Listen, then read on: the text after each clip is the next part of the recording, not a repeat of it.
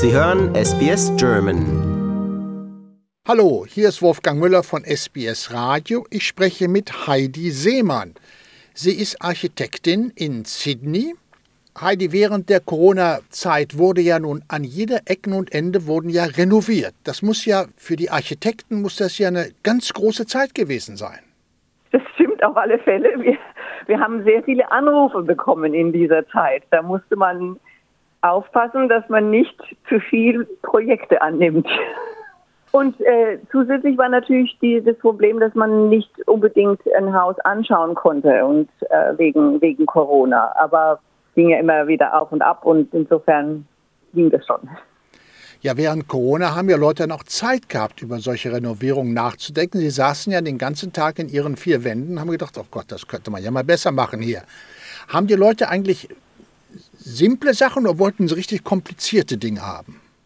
Wir arbeiten hauptsächlich so im Inner West, inner, inner Stadt, innere Stadtteile von Sydney und die, viele Leute müssten renovieren, weil sie einfach in einem 100 Jahre alten Haus wohnen und das ist vielleicht nicht unbedingt mehr unserer Zeit gerecht. Und eigentlich das Corona hat eigentlich eher zusätzliche Anforderungen an das gestellt, was man, was man braucht im Haus. Nicht nur will man das Wohnzimmer nach zum Garten hin haben und öffnen, sondern man braucht auch ein Homeoffice. Das war wohl der Hauptunterschied von den Anforderungen, die wir jetzt haben, dass wir eigentlich versuchen, noch mehr versuchen müssen, Homeoffices mit einzugliedern in Häuser. Nicht nur für Kinder zum Hausaufgabe machen, das war, da haben wir schon oft auch vorher drüber gesprochen, sondern wirklich für beide Partner, um zu Hause längere Zeit arbeiten zu können.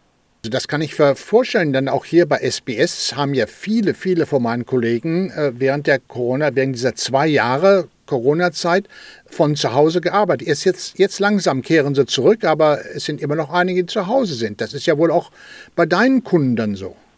Ja, genau. Also diese Etablierung dieser flexiblen Arbeitszeit und diese Möglichkeit, sogar in sehr strengen, traditionellen Büros, wie ich habe einen Bauherrn, sagt man ja auf Deutsch, ein bisschen alt, alt hergekommenes Wort, aber mir fällt jetzt das an, kein anderes Wort ein dafür.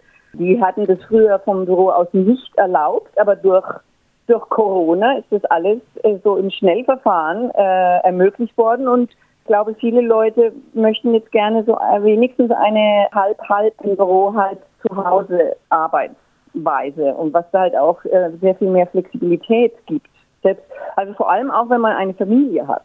Dieser Trend, hält der noch an oder hat er sich inzwischen wieder abgeschwächt? Ich glaube, das hält immer noch an. Weil die Leute finden es ganz gut und sie wollen einfach diese Möglichkeit haben, äh, auch, auch jetzt nicht Vollzeit von, äh, von zu Hause zu arbeiten, aber wenigstens Teilzeit, also vielleicht zwei oder drei Tage der Woche auch von zu Hause aus zu arbeiten.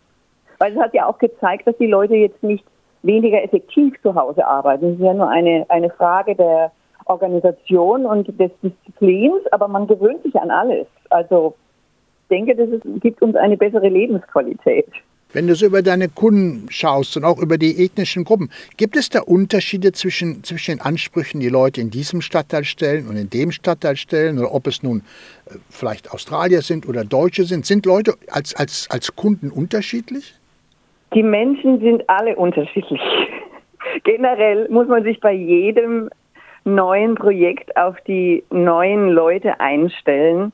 Aber es ist schon so, das muss ich schon auch sagen, dass Leute mich auch finden und dadurch ist da schon so eine natürliche Selektion, kann man mal sagen. Das heißt, ich glaube nicht, ich kriege also keine Bauleute oder Klienten oder ja, Bauleute, die die jetzt hier das luxuriöse Multimillion-Dollar-Haus haben wollen mit allem Pipapo, sondern eigentlich eher äh, Leute, die interessiert sind an sustainable, also lang halt nachhaltig heißt es ja auf Deutsch, glaube ich, mhm, nachhaltiges ja. Bauen.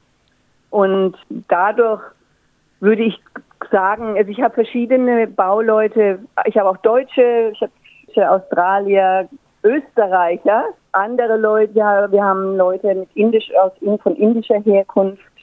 Und dieses Interesse an dem nachhaltigen Bauen, das ist eigentlich egal, welcher Herkunft man hat. In Australien äh, ist es sehr, also sind die Leute daran interessiert und wir, wir eben auch. Und dann hat, ist man auf der gleichen Wellenlinie und dann kann man was Gutes zusammen schaffen. Die Deutschen, sind die besonders pingelig? Die sind nicht besonders pingelig. Ich habe eine, eine, ganz interessante ähm, Erfahrung da gemacht. Ich hatte jetzt vor kurzem erst eine deutsche, ähm, und das hatte ich eine deutsche Frau, und das habe ich jemand anderem erzählt. Die wollte keine offene Treppe. Sie hat gesagt, ich bin mit so einer offenen Treppe aufgewachsen und es war immer so laut und das hat immer so viel Lärm gemacht und ich will eine geschlossene Treppe und ich, ich konnte mir sofort vorstellen, in was für einem Reihenhaus, ich war jetzt in einem Reihenhaus aufgewachsen, ich wusste genau, in was für einem Reihenhaus sie aufgewachsen ist in Deutschland. Und das war eigentlich ganz witzig, weil ähm, ja, weil weil wir eben Häuser auch machen und diese Assoziation an, an Deutschland und wie es da manchmal ist, das, das kann ich halt, da kann ich halt nicht gut äh, damit identifizieren. Und, ja, aber jeder gute Architekt kann das, würde ich sagen. Vielleicht ein, das gerade ein besonderes äh, Beispiel hier. Mir hat mal jemand gesagt, dass das Bauen in Australien eigentlich im Gegensatz zum Bauen in Deutschland ein Abenteuer ist, weil hier manches gemacht wird, was man in Deutschland nicht macht. Hier irgendwie äh, kämen hier mehr, mehr so Lebensfreude oder, oder Vorstellungskraft in das Bauen hinein. Findest du das auch so? Das stimmt, weil in meiner, also ich bin ja jetzt schon fast 30 Jahre hier, aber ich weiß, dass in Deutschland alles eher vorgefertigt sein muss, wohingegen hier kann man manche Dinge einfach entwerfen und dann der Handwerker, der macht es dann einfach. Der muss jetzt nicht ein vorgefertigtes System haben, sondern der macht es so, äh, wie wir das entwerfen, so wird es dann wird es eben auch kreativ dann zusammen äh, gebaut. Also da muss man natürlich auch den richtigen Handwerker haben, aber das ist Grundvoraussetzung sowieso fürs Bauen, egal wo. Du erwähntest Deutschland. Wo aus Deutschland kommst du denn eigentlich her? Ich komme aus Würzburg, das ist äh, Franken, Nord Norden von Bayern, gehört also noch zu Bayern und habe dort auch studiert, habe aber dann in Frankfurt und dann auch in Paris und, in, und zum Schluss in Berlin gearbeitet. Und bei deinen Architekturvorschlägen, was inspiriert dich da? Doch nicht etwa das bayerische freistehende Haus? Nein, das nicht.